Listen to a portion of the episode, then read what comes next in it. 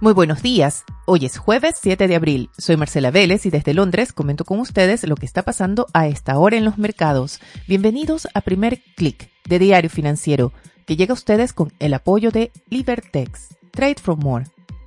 Los mercados comienzan a acostumbrarse a la idea de una Reserva Federal mucho más restrictiva, muy enfocada en combatir la inflación, dispuesta a no solo elevar las tasas de interés, sino también comenzar a reducir su hoja de balance.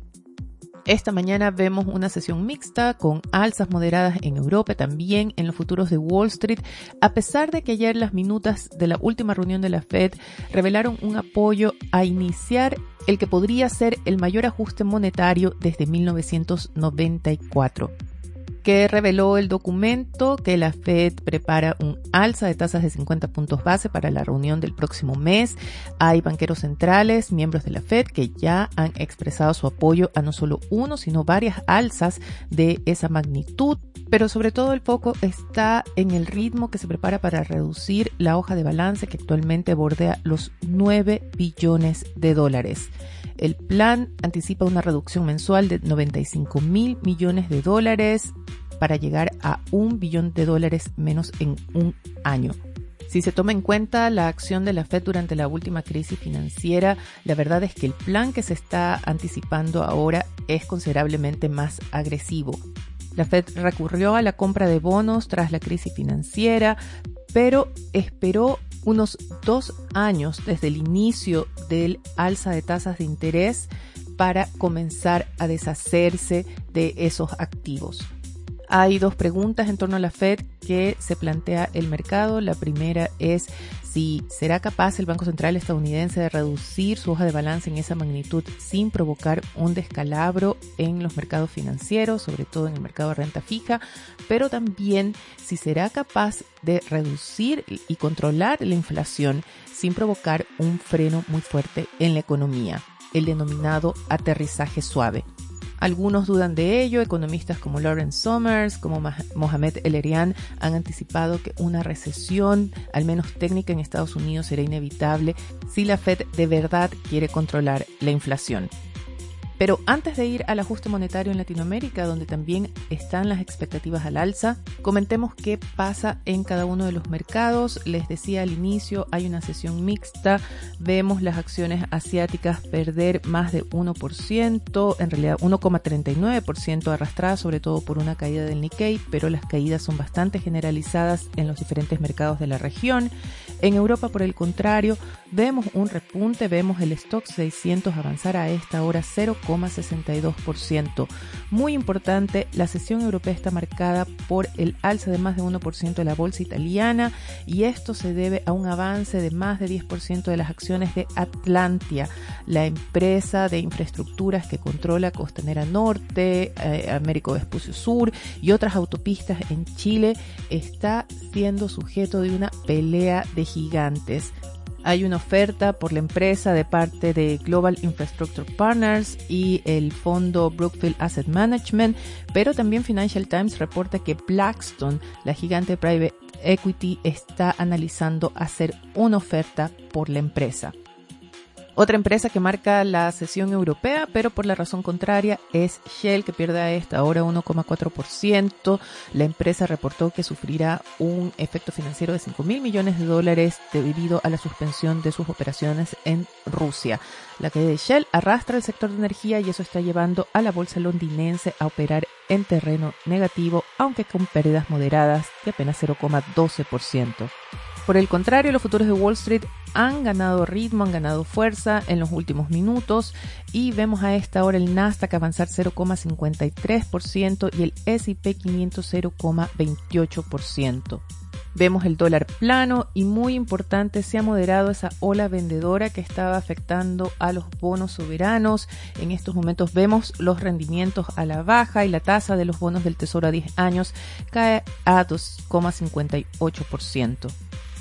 Muy importante, si el petróleo retoma las alzas, sube, ha ganado fuerza durante la mañana, de hecho subía en torno a un 0,6, 0,7%, en estos momentos el barril de WTI sube ya 1,33%, vuelve a superar los 97 dólares y el mercado está atento al posible anuncio de sanciones contra Rusia, pero no solamente en el sector energético, sino también otro tipo de sanciones. La mirada está puesta en la reunión de la OTAN que se realiza esta mañana en Bruselas. Ucrania volvió a pedir ayuda con armamento para contener el avance ruso, que si bien hay un retiro de las fuerzas rusas en torno a Kiev, sí se teme que estén preparando una ofensiva mucho más fuerte en Mariupol y también en la parte este, en la región del Donbass. Además de la reunión de la OTAN, los mercados deberían tener también un ojo puesto en lo que pasa en China, especialmente tras ese reporte de Financial Times esta mañana que recoge declaraciones de operadores logísticos quienes advierten de interrupciones en las cadenas de suministros, cito entre comillas, de prácticamente todo, especialmente de los commodities, debido a la cuarentena, la estricta cuarentena que se ha impuesto sobre Shanghái. Así que mucho ojo con eso, podríamos tener efectos en los próximos días más claros, sobre todo en lo que es actividad portuaria. Esto es muy importante porque, como ya hemos visto en los últimos meses, esas interrupciones en las cadenas de suministros son factores que están impulsando al alza las presiones inflacionarias. Y quiero retomar aquí el tema del ajuste monetario porque hay dos análisis que destaco en el newsletter de hoy. Si no están suscritos, suscríbanse, lo pueden hacer gratuitamente en df.cl y les llega gratuitamente a su correo. Pero en estos análisis que destaco, uno es de JP Morgan, el otro es de Capital Economics y los dos coinciden en notar que los bancos centrales de la región han desacelerado las alzas de tasas de interés, pero advierten ambos que los bancos centrales, sobre todo en Colombia y Chile, pero en la región en general, deban anunciar alzas de tasas mayores a las que se está esperando hasta ahora. En el caso de Chile, Capital Economics eleva la tasa prevista hacia fin de año a 9%. Estos son 200 puntos base por encima del nivel tras la última reunión de política monetaria. JP Morgan en algo coincide, eleva la proyección de la tasa al tercer trimestre a 8,5%. Muy importante, ambos anticipan que la tasa de interés bajaría hacia 2023 hacia 6%, pero mucho ojo, y este es el tema que quiero destacar, en el análisis de JP Morgan se destaca que, aunque muy alta, una tasa de 8,5% en el tercer trimestre, y aquí abro comillas, no sería coherente con nuevos retiros de fondos de pensiones o con una inyección fiscal adicional. Este escenario, apunta JP Morgan, merecería una tasa de interés más alta.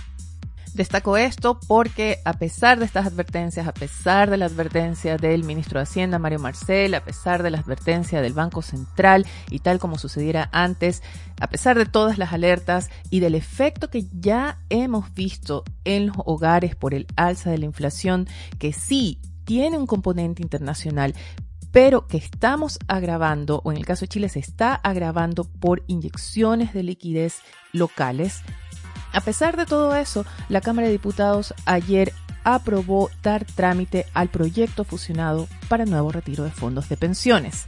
Aquí se abre un capítulo de presión política para el gobierno que ya ha expresado su oposición. Ayer varios personeros de gobierno advirtieron cómo un nuevo retiro de fondos de pensiones pone en peligro la agenda de reformas que tienen por delante y quizás en respuesta, para reducir el argumento de que no está llegando ayuda a los hogares, el Ejecutivo acelera el anuncio del plan de recuperación. Diario Financiero reporta que este plan se presentaría hoy. Ya se han adelantado que contendría medidas para pyme, pero también respecto al salario mínimo y nuevos subsidios. Este sin duda será el evento más importante para el mercado local. También tendremos cifras de balanza comercial de marzo, en la región estaremos a la espera de las minutas del Banco Central de México y por la tarde la decisión del Banco Central de Perú. Se espera un alza de tasas de 50 puntos base. Mucho ojo con lo que pasa en Perú. La situación política sigue bastante inestable, bastante grave. Eso en lo regional. En Wall Street la atención estará pendiente al reporte semanal de subsidios por desempleo y también a las conferencias de al menos tres banqueros centrales que tienen agendadas presentaciones hoy. Antes de despedirme, quiero comentar con ustedes dos titulares de la edición de hoy de Diario Financiero. El titular principal anuncia que las familias Delano y Garcés han iniciado el proceso para vender el proyecto Dominga a un consorcio chino. Además, el gerente de City National Bank of Florida reporta que se ha registrado un flujo importante de capital desde Chile. Además, muy importante, la Superintendencia de Pensiones sorprende y baja la tasa de interés del retiro programado de las AFP. Con esto me despido por ahora, los invito a que sean actualizados de estos y otros temas visitando nuestro sitio web de f.cl. Les recuerdo, primer clic llega a ustedes con el apoyo de Libertex, Trade for More. No dejen de pasar la voz, ayúdennos a crecer. Les deseo que tengan un buen día. Nosotros nos reencontramos mañana.